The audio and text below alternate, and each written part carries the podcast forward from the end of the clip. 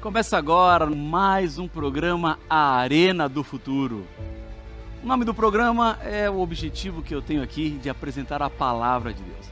É Arena porque discutimos a Bíblia e do futuro porque estudamos as profecias.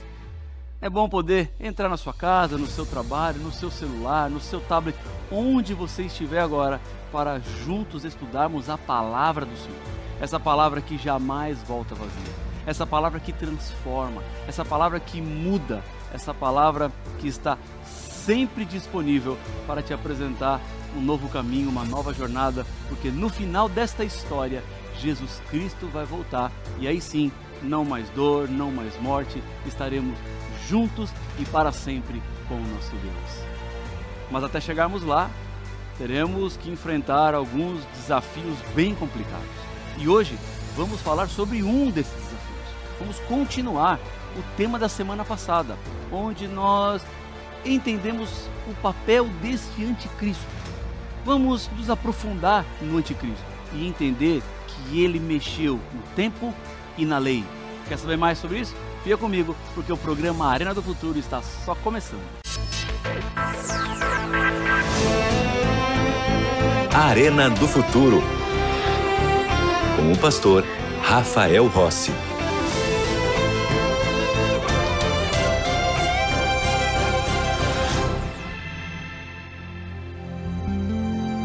Já estamos de volta com o programa A Arena do Futuro e eu tenho aquele convite que você já conhece, que você já sabe, para se tornar um aluno ou uma aluna da nossa escola bíblica. Aqui é Novo Tempo, tem a maior e melhor escola bíblica do mundo, é gratuita e não tem que esperar a data de matrícula. Você pode entrar em qualquer momento do ano, em qualquer dia, em qualquer mês, porque nós estamos sempre aqui à sua disposição para lhe ajudar a entender e compreender mais sobre a palavra de Deus. Bom, eu acabei de falar que a escola bíblica é gratuita.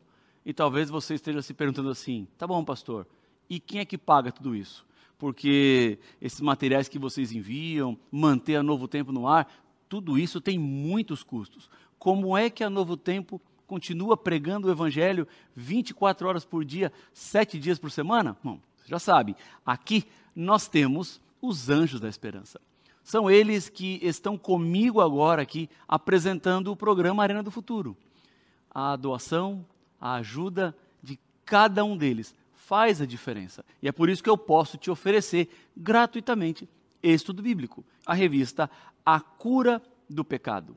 São temas baseados nas profecias de Daniel e Apocalipse, e eu tenho a alegria de ser o autor dessa série de estudos aqui, e que nós vamos enviar gratuitamente para todos os nossos alunos da escola bíblica. Mas para você ter esse material agora, você tem que entrar na escola bíblica. E como é que você faz para entrar na escola bíblica? Bom, o site que você deve entrar é novotempo.com barra escola bíblica, tá bom? Outra vez, novotempo.com barra escola bíblica. Você preenche o seu cadastro, você se torna aluno da escola bíblica e nós vamos enviar gratuitamente esse material para que você tenha aí na sua casa, tá bom? Outro convite, eu quero apresentar para você o nosso canal no YouTube.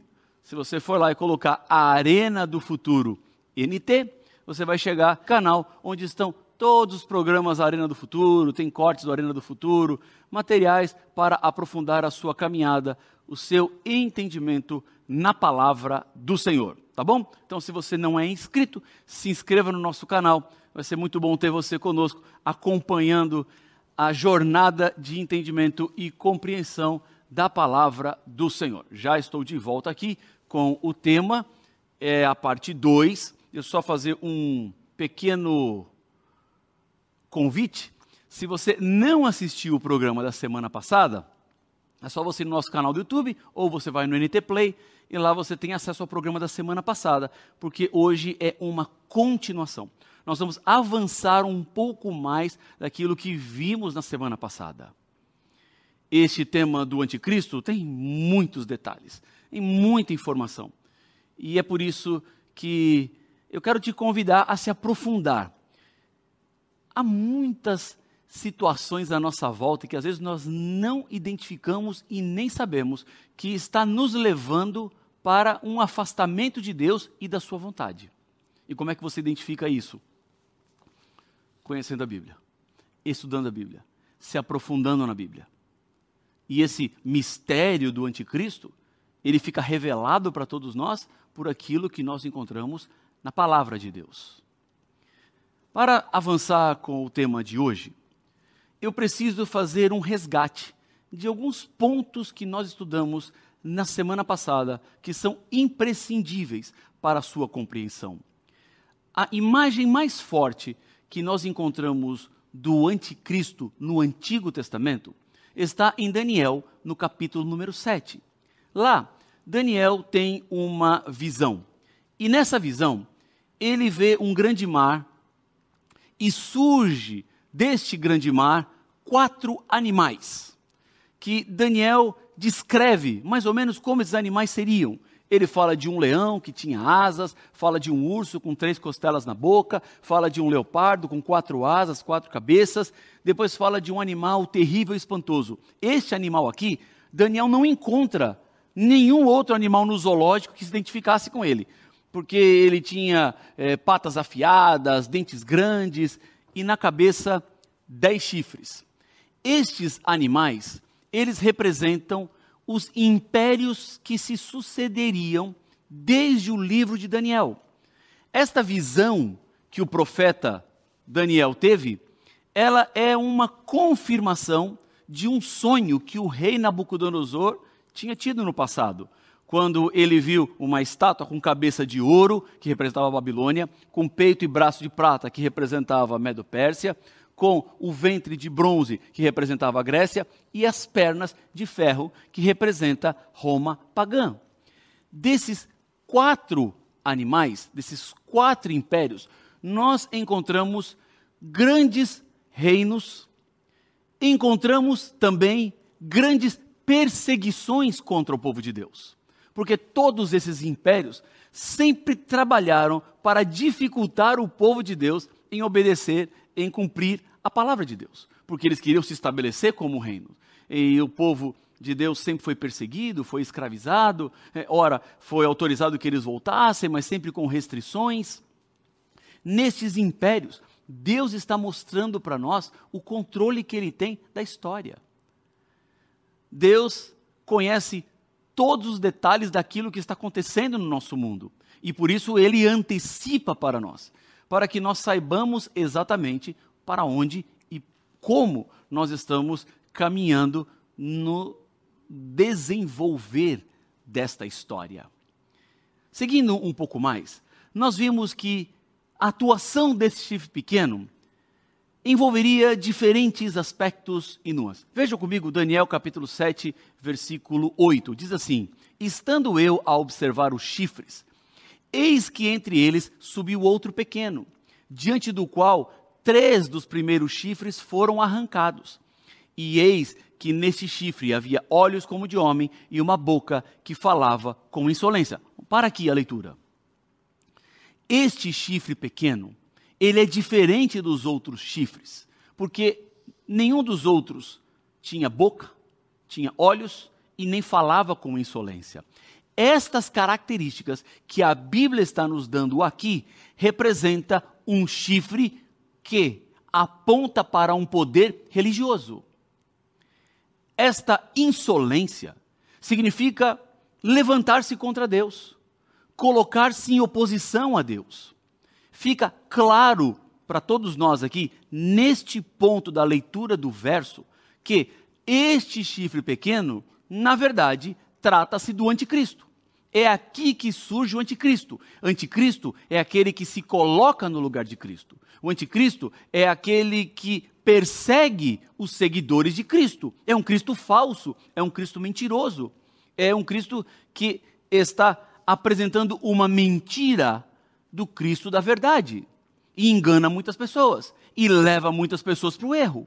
Agora, conhecer a verdade é libertador, conhecer a verdade é uma bênção, porque você agora sabe por onde caminhar, você sabe para onde ir, porque Deus não nos deixou nesse mundo abandonados à nossa própria sorte, mas ele está dizendo exatamente o que é que nós precisamos saber, aquilo que nós precisamos ter e como interpretar a Bíblia, a palavra de Deus. Dito isso, esta boca que falava com insolência, ela também segue com outras estratégias contra o povo de Deus. Veja o versículo número 25. Diz que proferirá palavras contra o Altíssimo. O Altíssimo é o próprio Deus. Falar contra o Altíssimo é insolência, é blasfêmia, é pecado. E é isso que esse chifre pequeno faz. Ele magoará os santos do Altíssimo. Os santos do Altíssimo são os seus filhos e filhas que estão neste mundo. Essa mágoa levantada se dá por causa da perseguição. Continuando, cuidará em mudar os tempos e a lei. Os santos lhe serão entregues nas mãos por um tempo, dois tempos e metade de um tempo.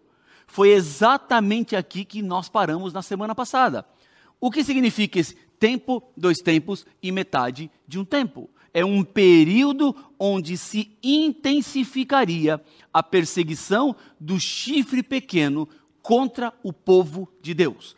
Há uma conta que nós podemos fazer para entender exatamente o que isto significa.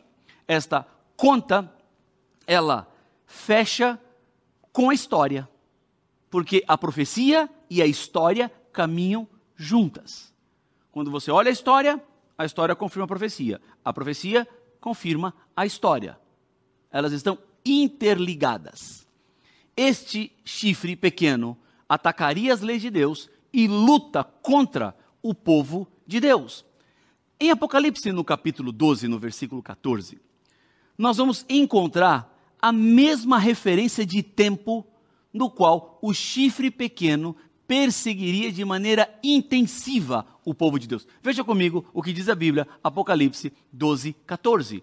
Mas foram dadas à mulher as duas asas da grande águia, para que voasse para o deserto, para o seu lugar, aí onde é sustentada durante um tempo, tempos e metade de um tempo, fora do alcance da serpente. Veja que a mesma declaração de tempo de Daniel é a declaração que aparece agora aqui em Apocalipse capítulo 12. Então falamos de tempo, tempos e metade de um tempo. O que significa isto? Vamos entender Primeiramente, que na profecia, quando existe uma redução, uma diminuição de qualquer elemento, isto também significa que o tempo está resumido. Para ficar mais claro para você, por exemplo, o Império Babilônico foi reduzido a um leão.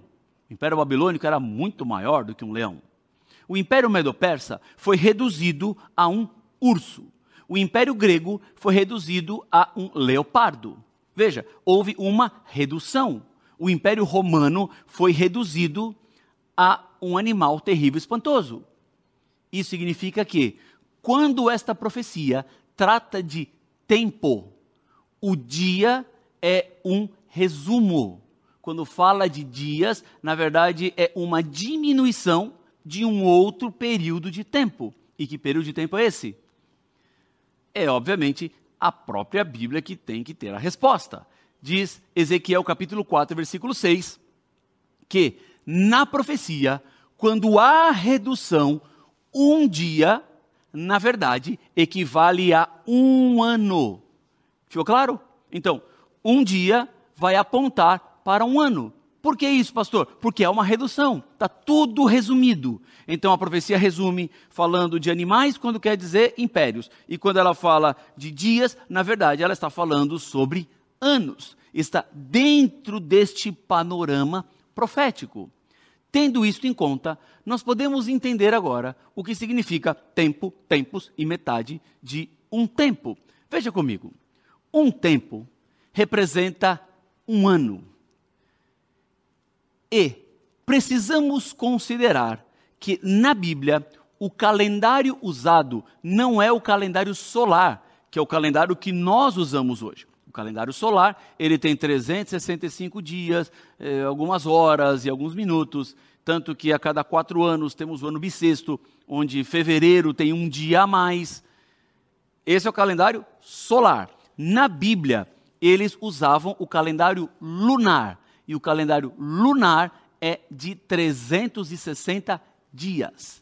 Então, quando a Bíblia fala de tempo, fala de um ano, que significa 360 dias. Tempos significa dois anos. Então, fazendo duas vezes 360, vai dar 720 dias.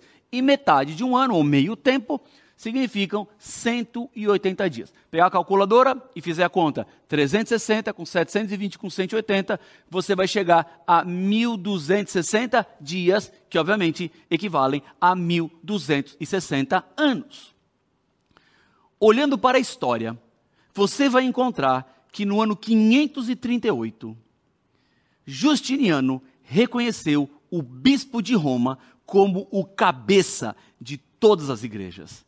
Neste momento, a supremacia papal foi instalada.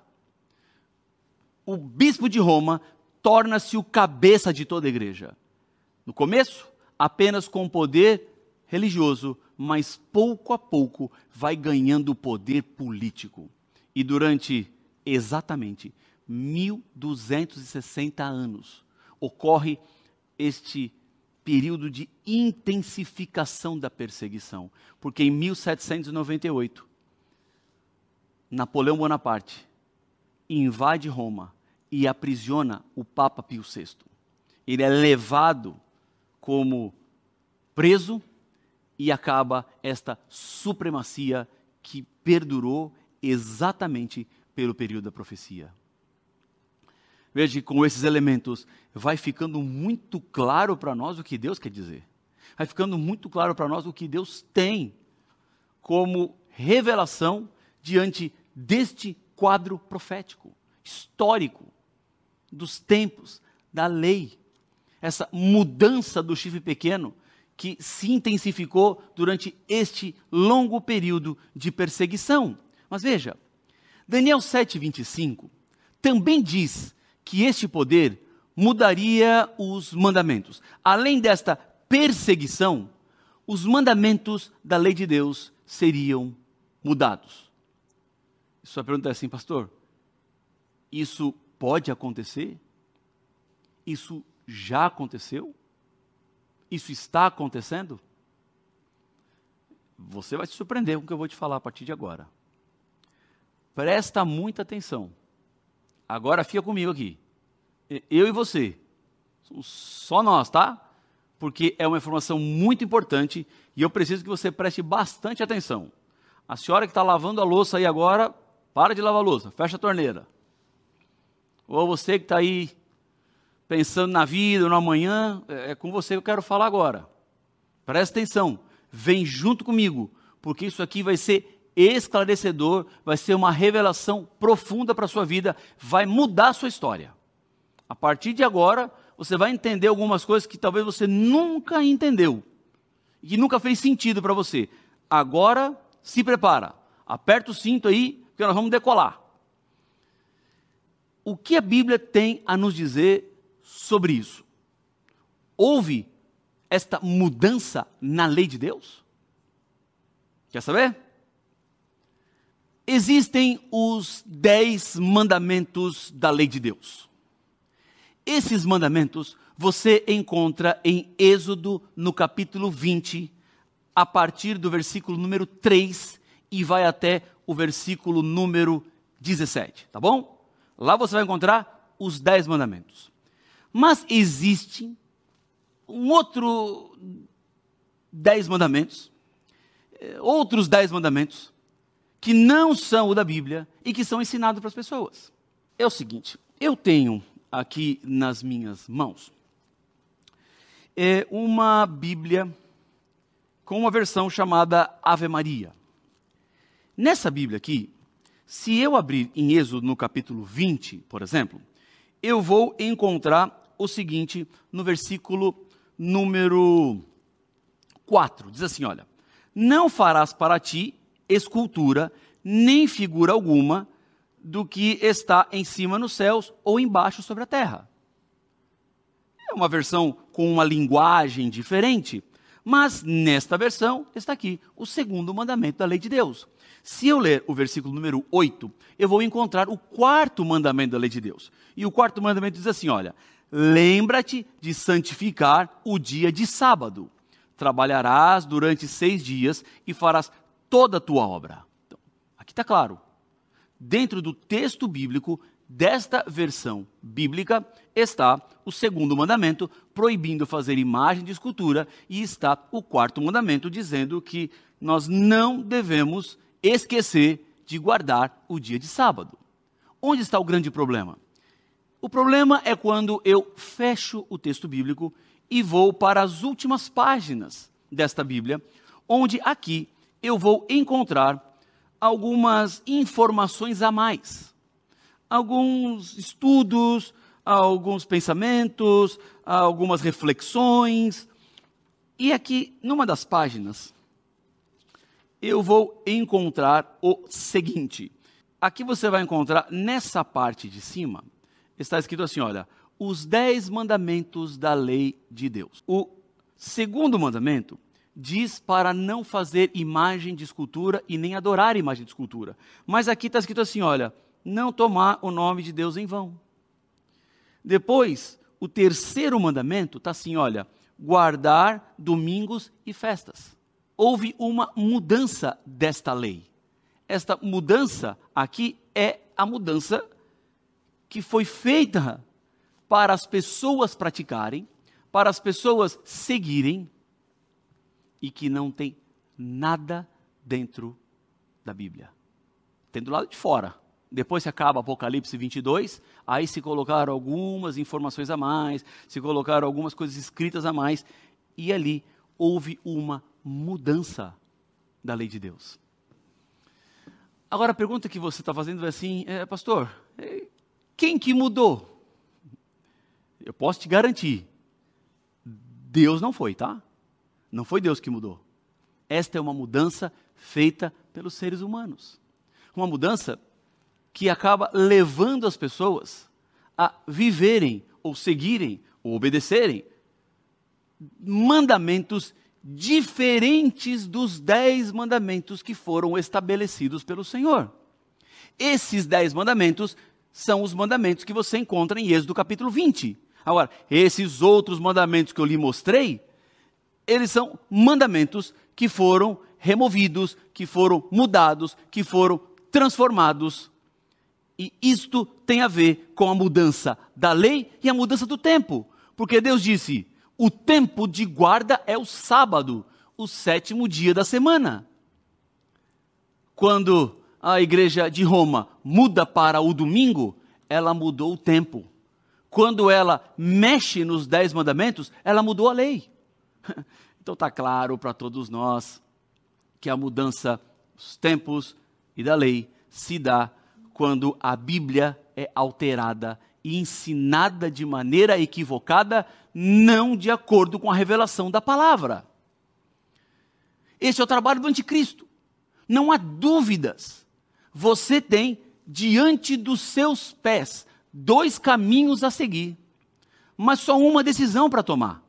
Ou você vai viver de acordo com a palavra de Deus, ou você vai ceder aos ensinos que foram deturpados, transformados, modificados da palavra de Deus. E eu sei que você que acompanha o programa Arena do Futuro, você ama a Bíblia, você ama a palavra de Deus e você quer viver de acordo com a verdade. Pastor, mas aquilo que senhor está falando, eu aprendi a vida inteira de uma maneira diferente. Eu sempre achei que foi na Bíblia que a mudança do sábado para o domingo aconteceu. Não, não foi. Não existe nenhum versículo na Bíblia que fale dessa mudança. Mas sim, isso acontece nas páginas a mais que estão depois da Bíblia, nos ensinamentos que a igreja de Roma passou às pessoas e que, que acabou fazendo parte e entrando em várias culturas e tradições religiosas. Mas na palavra de Deus não há dúvidas. Deus sempre trabalhou com o sábado. Olha só, em Mateus, no capítulo 24, versículo 20, Jesus está falando sobre o futuro. ele está fazendo um sermão profético aos seus discípulos. E nesse sermão profético, olha o que ele diz. Leia comigo aqui. Diz assim: olha, orem para que a fuga de vocês não aconteça no inverno nem no sábado. Jesus está falando aqui do ano 70, tá bom? Quando aconteceu a destruição de Jerusalém. No ano 70, Jesus não estava no ano 70, ele estava ainda nos seus dias, nos anos 30. Está falando de 40 anos para frente. E ele diz assim: olha, orem para que a perseguição não venha no sábado. Porque para Jesus não seria mudado, continuaria sendo sábado. Existem aqueles que falam assim, pastor, na cruz, Jesus então mudou a lei. Aonde está escrito isso? Ele não mudou a lei, ele cumpriu a lei, ele morre por mim e por você. Ele assume a culpa que era nossa, ao nos dar agora a possibilidade de salvação. Mas isso não quer dizer que ele tenha mudado a lei dos dez mandamentos, porque ele mesmo está falando do futuro e fala assim: orem para que não seja no sábado. No ano 70, Jesus esperava que seu povo continuasse guardando o sábado. Este é o principal e mais astuto trabalho do anticristo. Mas agora você já sabe. Agora você já conhece a verdade. Agora você já tem segurança por onde trilhar, por onde caminhar você não pode deixar para depois. Você não pode deixar para amanhã. É preciso unir-se à palavra de Deus e viver a verdade. Se esse é o seu desejo, eu quero te convidar nesse momento a fechar os seus olhos e vamos juntos orar ao Senhor. Deus querido Pai nosso, eu te louvo porque estamos neste mundo, ainda que complicado e difícil, mas temos a segurança e a certeza que o Senhor não nos abandona e abre os nossos olhos, mostra o caminho, dá a direção, para que assim trilhemos em segurança, caminhemos sob Sua proteção, amparados na verdade, seguindo a verdade e vivendo a verdade. Toma, Senhor, a vida de cada pessoa que ora comigo agora nas tuas mãos. É o que eu lhe peço no nome de Jesus. Amém.